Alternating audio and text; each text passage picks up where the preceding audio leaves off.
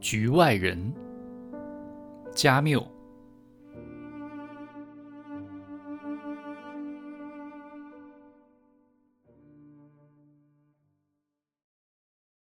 我们都喝了门房端来的咖啡。后来的事，我就不知道了。夜过去了，我还记得有时候我睁开眼睛，看到老头们一个个缩成一团睡着了，只有一位，两手拄着拐杖，下巴压在手背上，在盯着我看，好像就等着我醒来似的。接着我又睡着了，因为腰越来越痛，我又醒了。晨曦已经悄悄爬上玻璃天棚，不一会儿，一个老头醒了，拼命的咳嗽。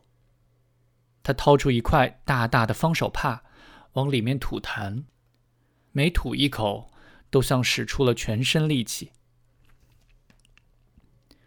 其他人都被吵醒了。门房说他们该离开了。他们站了起来，这样不舒服的一夜使他们一个个面如死灰。让我惊讶的是，他们出门时竟都和我握了手，好像过了这一夜，虽然互相一句话都没说，但彼此的亲密感倒是增加了。我累了。门房把我带到他那里。这样我便能稍微洗漱一下。我又喝了一杯牛奶咖啡，很好喝。我出门的时候，天已经完全亮了。马朗哥和大海之间的山丘上空，天空一片红光。从山上吹过的风带来了一股盐味，看来是一个好天气。我已经很久没有来乡下了。要不是因为妈妈的事情，这会儿去散散步该多惬意。我在院子里一棵梧桐树下等着，我闻到清新的泥土味，不再犯困了。我想起了办公室的同事们，这个时候他们该起床上班去了。对我来说，这总是最难熬的时刻。我又想了一会儿这些事。然后被房子里传来的钟声打断了。窗户后面一阵忙乱声，接着又安静下来。太阳在天空又升高了一点，我的两只脚开始晒得发热。门房穿过院子，说院长要见我。我来到他的办公室，他让我在几张纸上签了字。我见他穿着黑衣服和带条纹的裤子，他手上抓着电话，问我：“殡仪馆的人来了有一会儿了，我要让他们来盖棺。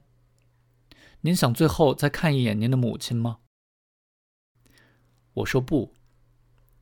他压低了声音，对着电话命令说：“菲亚克，告诉那些人，他们可以去了。”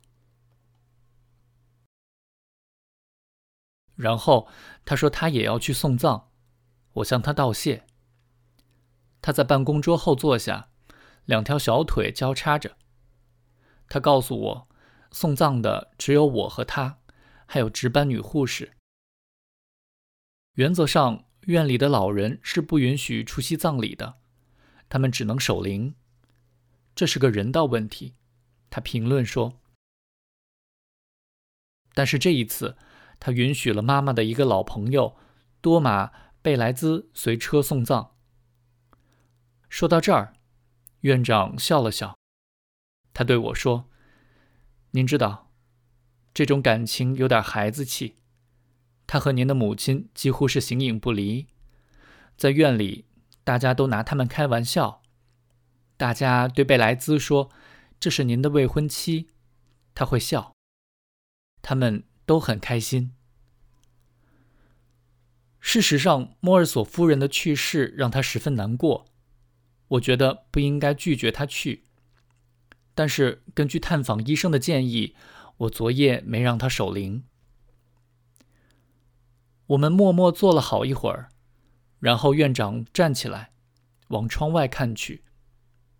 他看了一会儿，说：“马朗哥的神父已经到了，他来早了。”他告诉我，至少要走三刻钟才能到村里的教堂。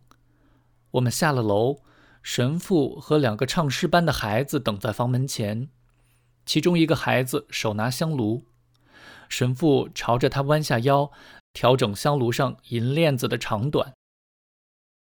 我们走到时，神父已经重新站直了，他叫我“我的儿子”，对我说了几句话。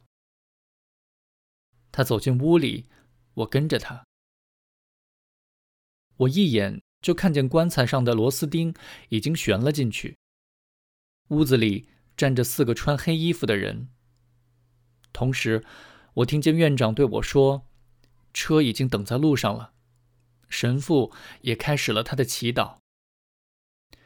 从这时起，一切都进行得很快。那四个人拿着一条被单走向棺材。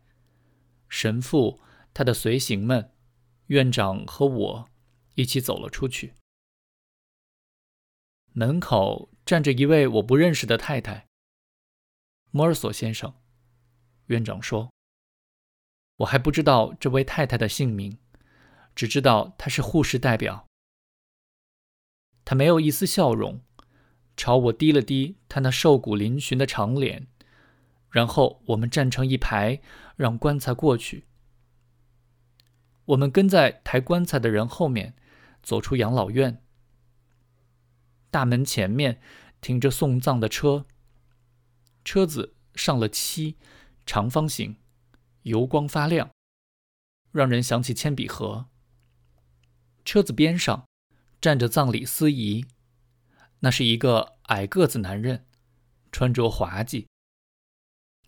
他旁边还有一个神态做作的老人，我明白了，那是贝莱兹先生。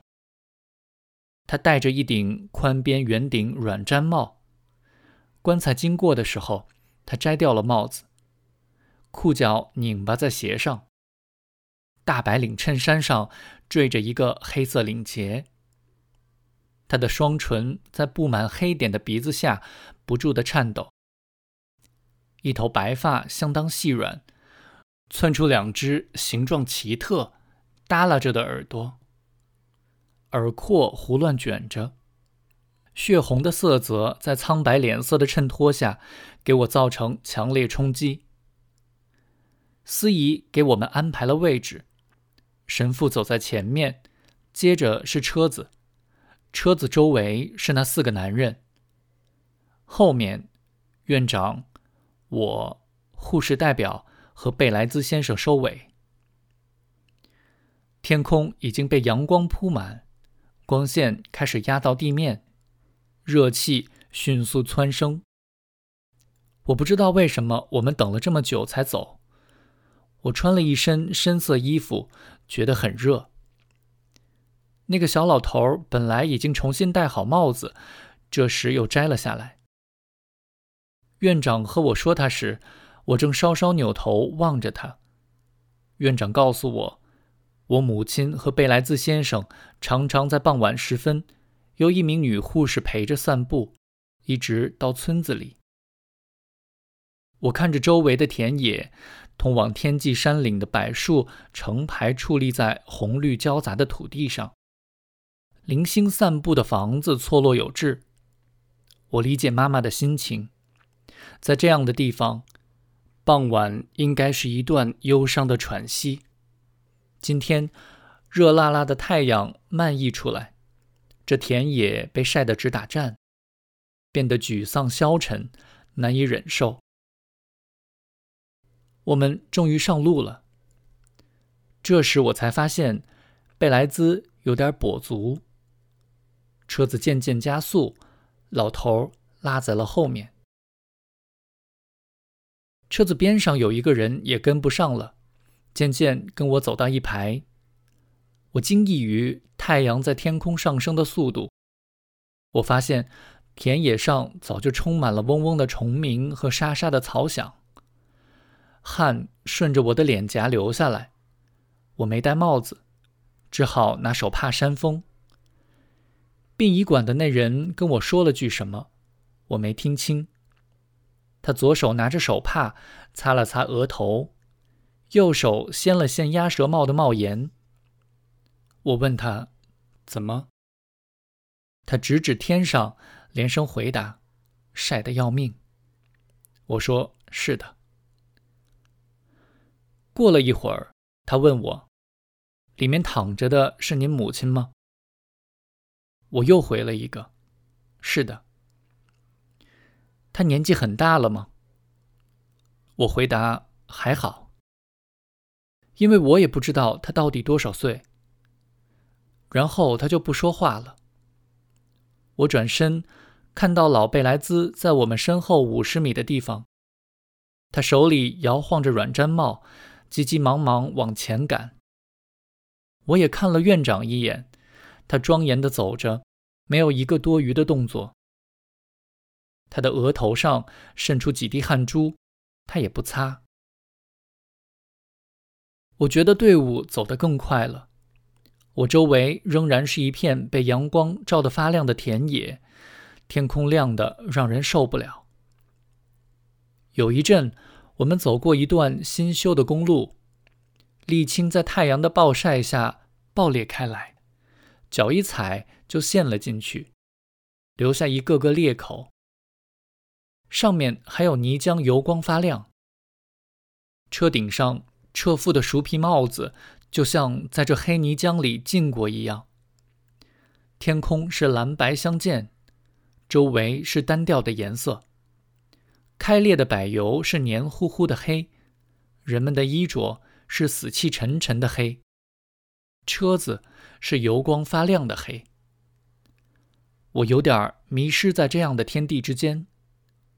阳光、皮革味、马车的马粪味、油漆味、香炉味、一夜没睡的疲惫，这一切都让我两眼模糊，神志不清。我又一次回头看，贝莱兹已经远远落在后面，裹在一大团热气中。然后我就看不见他了。我用目光寻找着他，才看见他已经离开大马路，从田地里穿了过来。我还发现，前方马路转了个弯。